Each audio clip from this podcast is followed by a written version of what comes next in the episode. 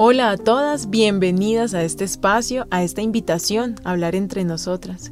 Bienvenidas a las recién casadas, a las que ya llevan tantos años que no recuerdan su vida antes de ser esposas.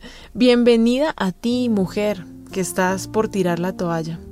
Y a ti también, que de verdad disfrutas el estar casada. Bienvenidas a esto que se llama Hablemos de ser esposas.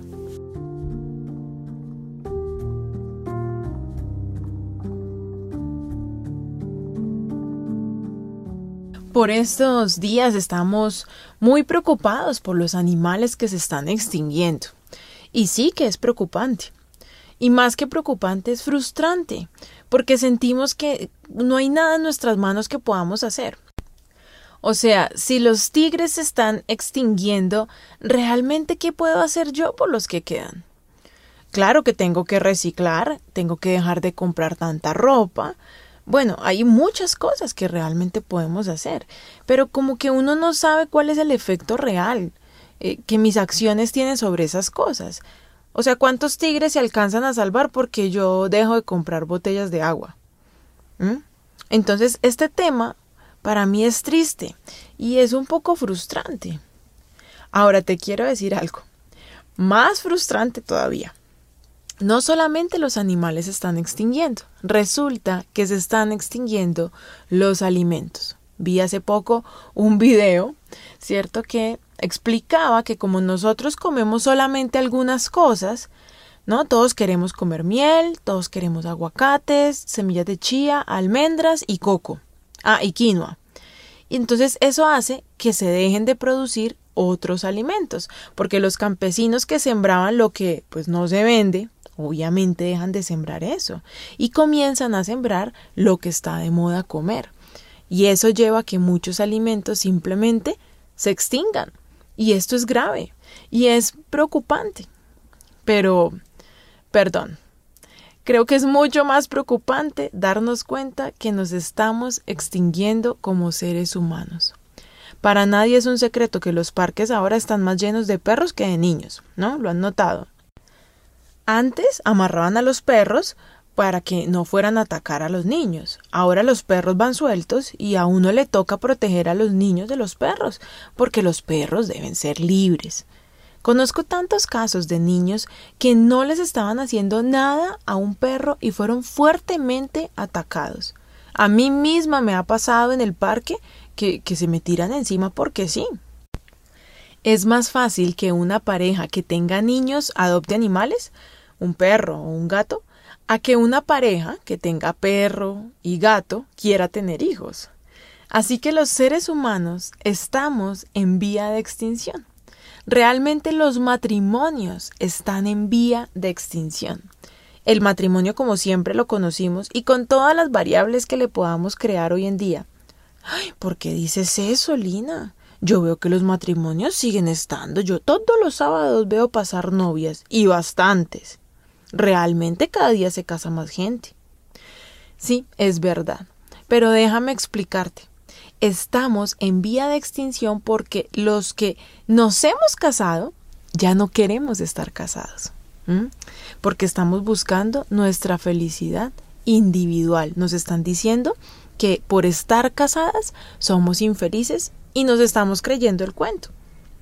Sabemos que las nuevas generaciones no quieren tener hijos, eso tampoco es un secreto.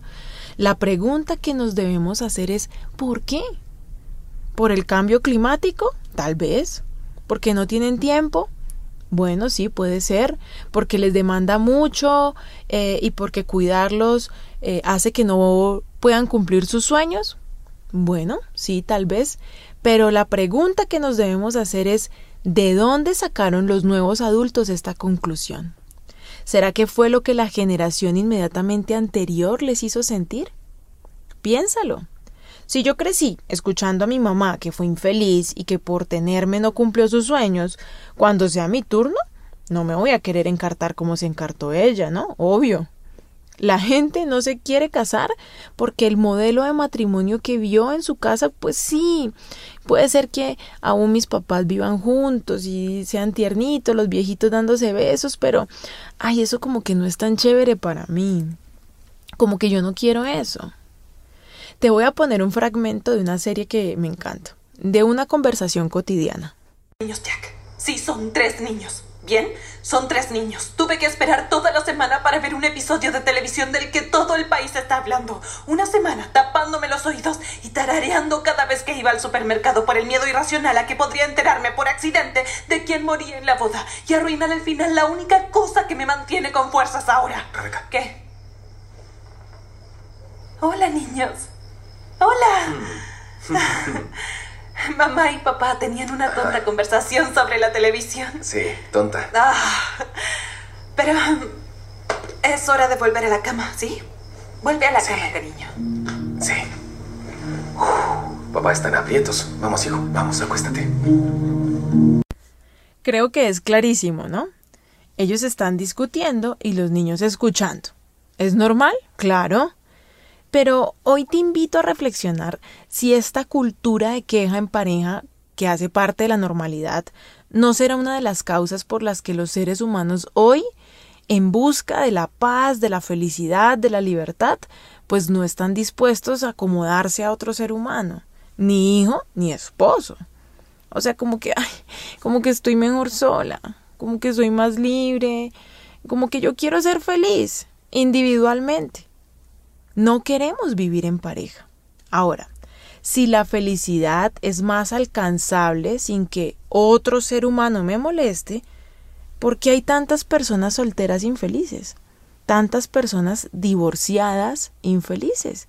Y aún hay personas que se vuelven a casar y siguen siendo infelices. Entonces la pregunta que yo te hago, si eres una mujer casada que se siente infeliz de pronto, mi pregunta para ti es si de verdad eh, tu infelicidad viene de tu esposo. O sea, ¿estás segura de que es por culpa de tu relación?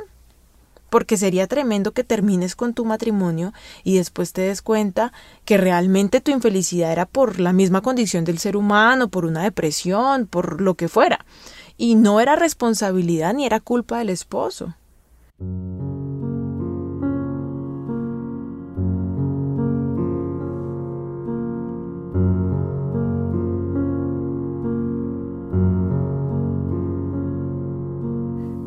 ¿Qué te parece si vamos identificando algunos enemigos del matrimonio? Por ahora vamos a hablar de uno en particular. Recientemente escuché a la doctora María Rojas, que es autora de un bestseller que se llama Cómo hacer que te pasen cosas buenas, y ella habla sobre la neurociencia. Ella decía que se ha demostrado que el cerebro no sabe diferenciar si, por ejemplo, alguien grita ¡Incendio! Y ese incendio es real y tienes que salir corriendo, a cuando tú en un día normal en tu casa piensas ¡Ay, ¿qué tal que haya un incendio? El cerebro no sabe la diferencia y químicamente tiene una reacción que altera el cuerpo y lo pone en estado de alarma. Por eso la preocupación es peligrosa y es la que hace que nos enfermemos. Por eso estamos tan estresados, porque todo el tiempo le decimos a nuestro cerebro las cosas malas que podrían pasar y nuestro cerebro reacciona químicamente igual que si estuvieran pasando. Y esto, lo que dice la doctora, ella lo llama una intoxicación de cortisol. Y lo que hace ese cortisol es que nos mantiene en alerta. También la doctora habla de que algo que tú le dices a tu cerebro todo el tiempo, el cerebro termina por creer que es real. Ella habla de estos temas porque ella dice que a las personas que no les pasa nada bueno en la vida es porque realmente nunca han pensado en algo bueno como que no logran conectar con las pequeñas cosas buenas que pasan todos los días, aún en medio de dificultades. Algo más que descubrió la neurociencia y de lo que habla esta doctora es que en nuestro sistema digestivo, en nuestro corazón, hay neuronas que funcionan igual que las de nuestro cerebro y además funcionan en conjunto. Para mí es inevitable pensar en cuando Jesús dice o le decía a los discípulos las cosas que piensas en tu corazón. ¿Por qué piensan eso? ¿Por qué piensas eso en tu corazón? dice el relato bíblico. O sea, hace dos mil años Jesús estaba hablando de que nosotros pensamos con el corazón. ¿Por qué te estoy hablando de todo esto? Tenme paciencia porque estoy a punto de llegar a una conclusión importante. Si esto que asegura la doctora, si esto que dice la neurociencia es verdad, lo que le decimos a nuestro cerebro termina siendo una realidad. Piensa en todos los años que culturalmente le hemos dicho a nuestro cerebro que el matrimonio es aburrido, que lo peor que le puede pasar a una persona es casarse. Dichos como perdiste tu libertad, o no habiendo más con mi mujer me acuesto, o son felices porque están recién casados, pero espere unos años y verá. Además de que siempre la idea del divorcio está como al acecho, ¿no? Nos preocupamos por una infidelidad. Nos preocupamos porque esa persona nos deje de amar o porque a nosotros se nos acabe un día el amor. Todo el discurso social, además, los chistes, dicen que la vida matrimonial es dificilísima. Así que esto se volvió una realidad. No para los que están pensando si se casan o no, sino para nosotras, que ya estamos casadas, se lo repetimos tanto a nuestro cerebro y por tantos años que nos lo creímos. Nuestro cerebro cree que eso es real y así vivimos.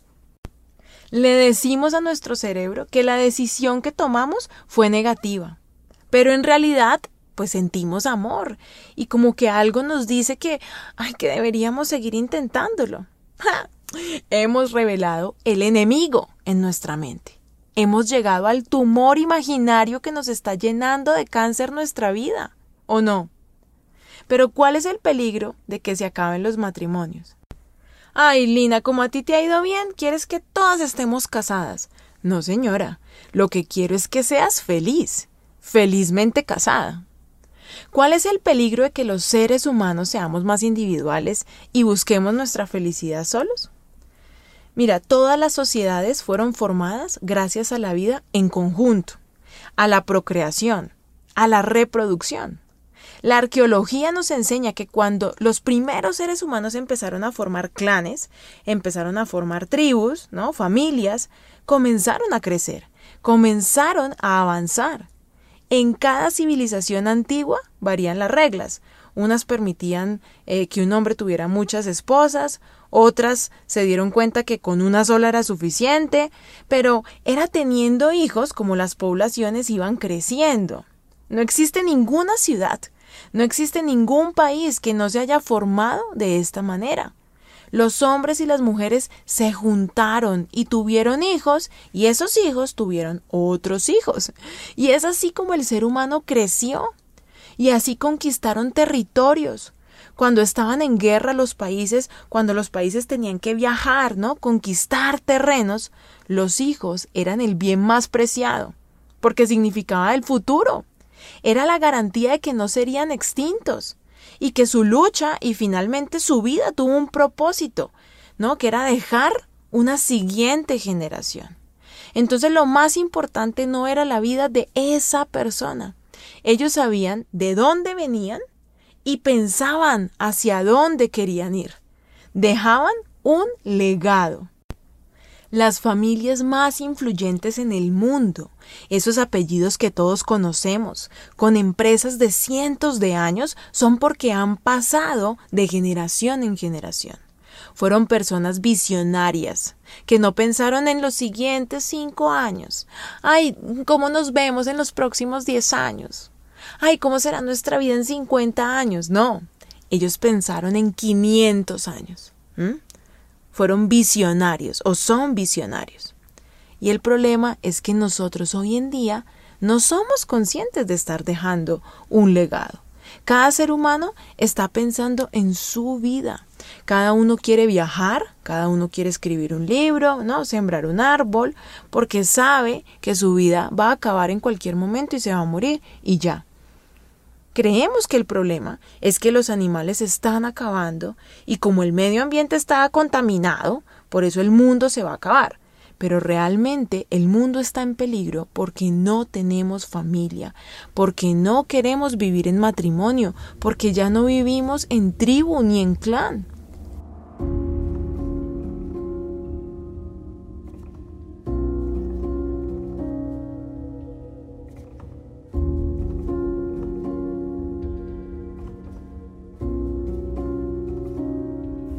Así que quiero que entiendas que preocuparnos y entrar todos en pánico porque el mundo en efecto está mal, pues no soluciona nada.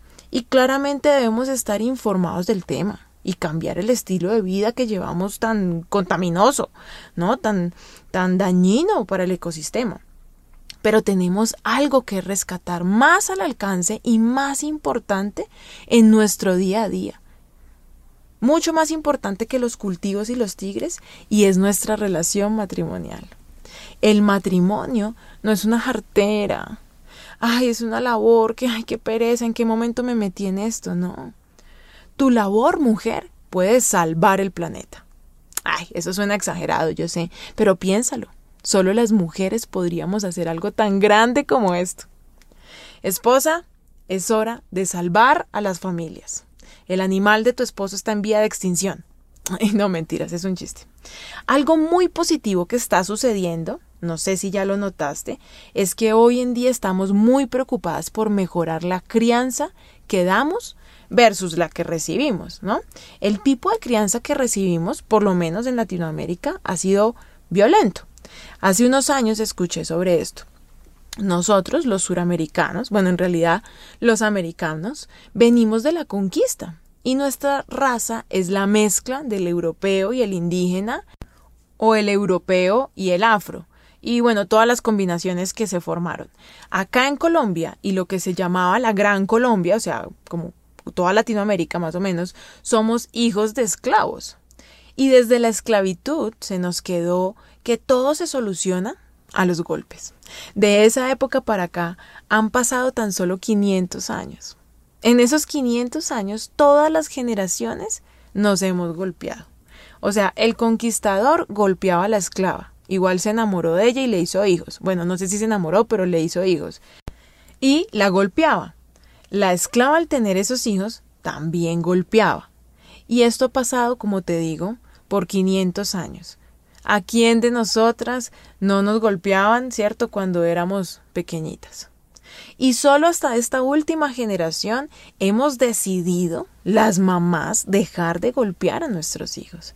Claro, algunas ya se van al extremo de que hay que dejar que los hijos eh, hagan lo que quieran. Yo creo en la disciplina con amor. Yo creo que nuestros hijos deben aprender a ser disciplinados por su propio bien. ¿No? Deben tener rutinas. Pero por supuesto que la manera de los golpes es absolutamente obsoleta para el día de hoy.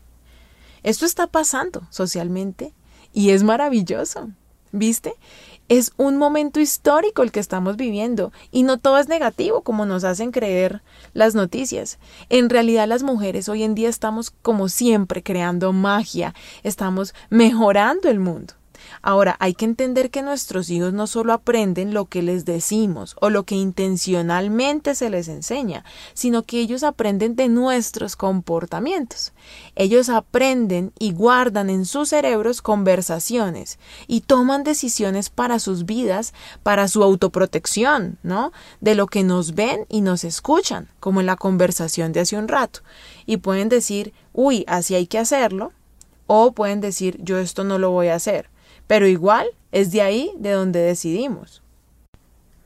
Antiguamente en las tribus siempre había un maestro, una matrona o un viejo sabio, ¿no? Como la abuelita de Moana. Ese maestro preparaba a un joven de la tribu por si él se moría. Era necesario que la tribu continuara con el legado de los conocimientos adquiridos, pues para poder sobrevivir. Estos alumnos eran elegidos desde niños y pasaban tiempo con sus maestros, porque no era suficiente, como pasa ahora, ir a una clase y que nos den unas enseñanzas, sino que los maestros les enseñaban a sus pupilos, a sus alumnos, no solo con clases escritas, ¿no? Eh, y prácticas, sino que pasaban tiempo con la persona. Esa persona, ese niño, iba creciendo y adquiría toda su sabiduría, no solo el conocimiento. Así era como se hacían los médicos en la antigüedad, así era como se hacían los maestros en, en todo lo que existía hasta el momento. O sea, la carpintería, la medicina, la astronomía, todo. No existía la educación como la conocemos hoy en día, sino que quien decidía iba a ser carpintero pasaba tiempo en la carpintería, con su papá o con su maestro. Quien era herrero pasaba tiempo con su papá, ¿cierto? Y con el hierro. Y desde pequeño adquiría no solo los conocimientos, sino absolutamente todo el arte era heredado. Además que su nueva mente iba abonando nuevas creaciones, entonces se iba avanzando. Y fue así como los humanos llegamos hasta el día de hoy. Comprender esto nos ayuda a analizar lo que está sucediendo hoy en día, cómo vivimos hoy en día en sociedad. Por supuesto que la mayoría de nuestros avances han sido positivos y son impresionantes, pero no hemos entendido que en el afán de que nuestros hijos aprendan idiomas y tengan, entre comillas, oportunidades, que nosotros tal vez no tuvimos, ¿cierto? Hay otras oportunidades que nuestras generaciones pasadas tuvieron y nosotros las hemos ido perdiendo. Nuestros hijos están yendo al colegio a aprender mucha información maravillosa.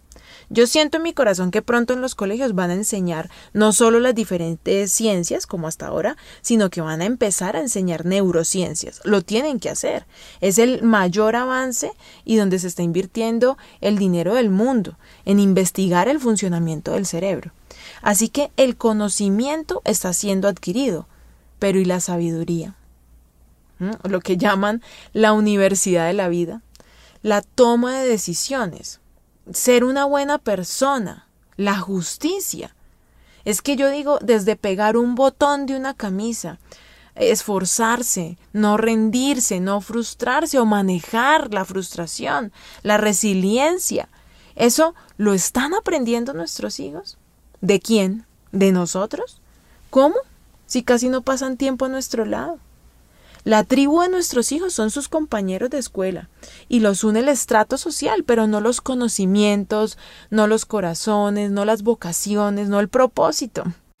¿Por qué te estoy diciendo todo esto? Porque el poco tiempo que tenemos con nuestros hijos tiene que ser utilizado con sabiduría. Es importantísimo que entendamos que nuestros hijos, como todos los seres humanos en la historia de la humanidad, no solo aprenden lo que se les enseña como lección, no solo adquieren la información, sino que aprenden del comportamiento de quienes los rodean. Así que nuestros hijos van a aprender a ser familia según como ellos vean que nosotros vivimos la familia.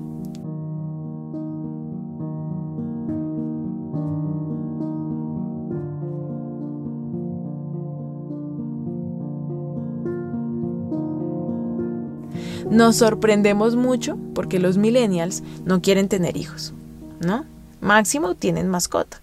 Pero es que se nos olvida que esos millennials fueron criados solitos. Para ellos sus papás estaban demasiado ocupados haciendo algo muy importante que se llama dinero y no tenían tiempo para ellos. Por eso ellos, ahora que son grandes, dicen yo tengo que hacer dinero, yo no tengo tiempo para unos hijos, así que, ya ves, el daño estaba hecho antes de que nos diéramos cuenta. Todo este rollo para decirte que no es suficiente que le digamos a nuestros hijos que respeten a otros seres humanos si yo no respeto a su papá. Mis hijas van a ser esposas no como yo les diga que tienen que ser, sino como ellas vean que yo soy con su papá, para bien y para mal, ¿no? Porque ellas pueden decir yo eso no lo voy a hacer, o que es lo que normalmente pasa inconscientemente, repiten los patrones aprendidos. El trato que yo le dé a su papá en la cotidianidad, en la convivencia, es lo que determinará el trato que ellas le den a su esposo. Y no solo a su esposo, sino a las personas que las rodeen. Entonces, nosotros venimos rompiendo como nunca en la historia patrones negativos de crianza. Recuerden que nuestros hijos aprenden de cómo los tratamos. En mi época, si yo regaba el jugo, ¿no? O quebraba un plato, uy, ¿no? Me pegaban. Yo creo que a ti también. Pero hoy estamos luchando los papás actuales para que cuando el niño rompe la vajilla, respiramos, ¿no? Y le decimos, tranquilo, lo importante es que no te cortaste tu piel. Es que no importa, podemos ir por otro plato, lo importante es que tú estés bien. Ah, y cuando lo logramos, sabemos, ¿no? Las que somos mamás, que esto es un avance en el ser humano impresionante. Pero esto no es suficiente si cuando mi esposo la embarra, yo me le voy encima. O si mi esposo es el tóxico de la casa y yo me aguanto eso. Si todo el tiempo nos hacemos daño, eso también lo aprenden nuestros hijos. Por eso te digo que el matrimonio está en vía de extinción, la familia y por ende el ser humano. Así que lo que tú estás haciendo, mujer valiente, al mantener un hogar, al mantener un matrimonio, no es solamente, bueno, buscar la felicidad y que tus hijos no crezcan con papás divorciados, no, estás manteniendo la raza humana. Estás permitiendo que el mundo no se pierda. Ahora, si nuestros hijos se van a casar o no, eso no lo sabemos. Si las siguientes generaciones se van a querer casar o no, eso no nos corresponde. Lo que sí nos corresponde es el aquí y el ahora, lo que estamos viviendo, lo que estamos construyendo desde lo cotidiano, desde el momento en el que yo me levanto y saludo a mi esposo y arranco el día hasta la noche. Creemos que la vida se construye de grandes cosas, de trabajos geniales que habíamos soñado, de viajes que siempre quisimos hacer, pero en realidad es en la rutina en la que se va nuestra vida y es en ese entrenamiento de la convivencia donde dejamos un legado para las otras generaciones. Ay Dios, he estado reflexionando sobre estos temas y quería compartirlo contigo.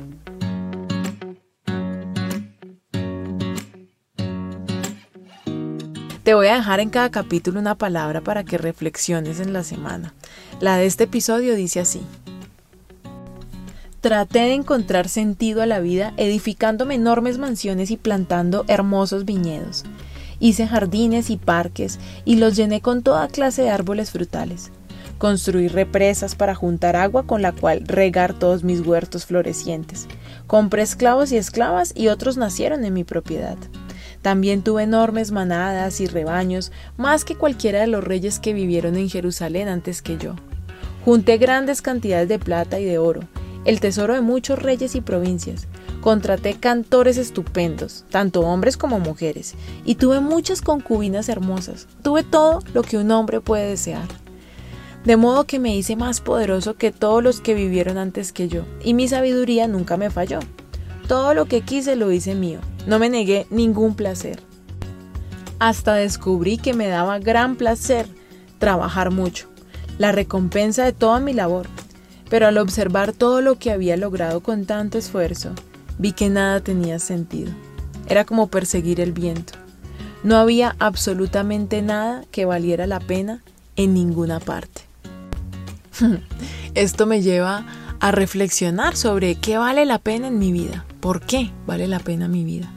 Y te lo pregunto a ti para que lo analices. ¿Qué es eso valioso en tu vida?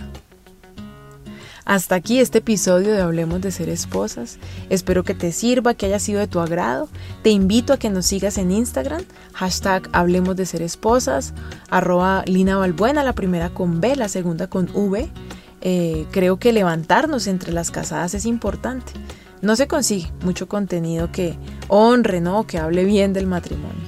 También en el canal de YouTube encuentras entrevistas y contenidos que te deja pensando y te lleva a cambiar algunos hábitos. La cuenta de Twitter es nueva, eh, ahí estoy poniendo frases que te llenan como de esperanza. Entonces en Twitter estamos como arroba hablar de esposas. Y recuerda, no te aguantes, ni te divorcies, hay otro camino, el camino del cambio.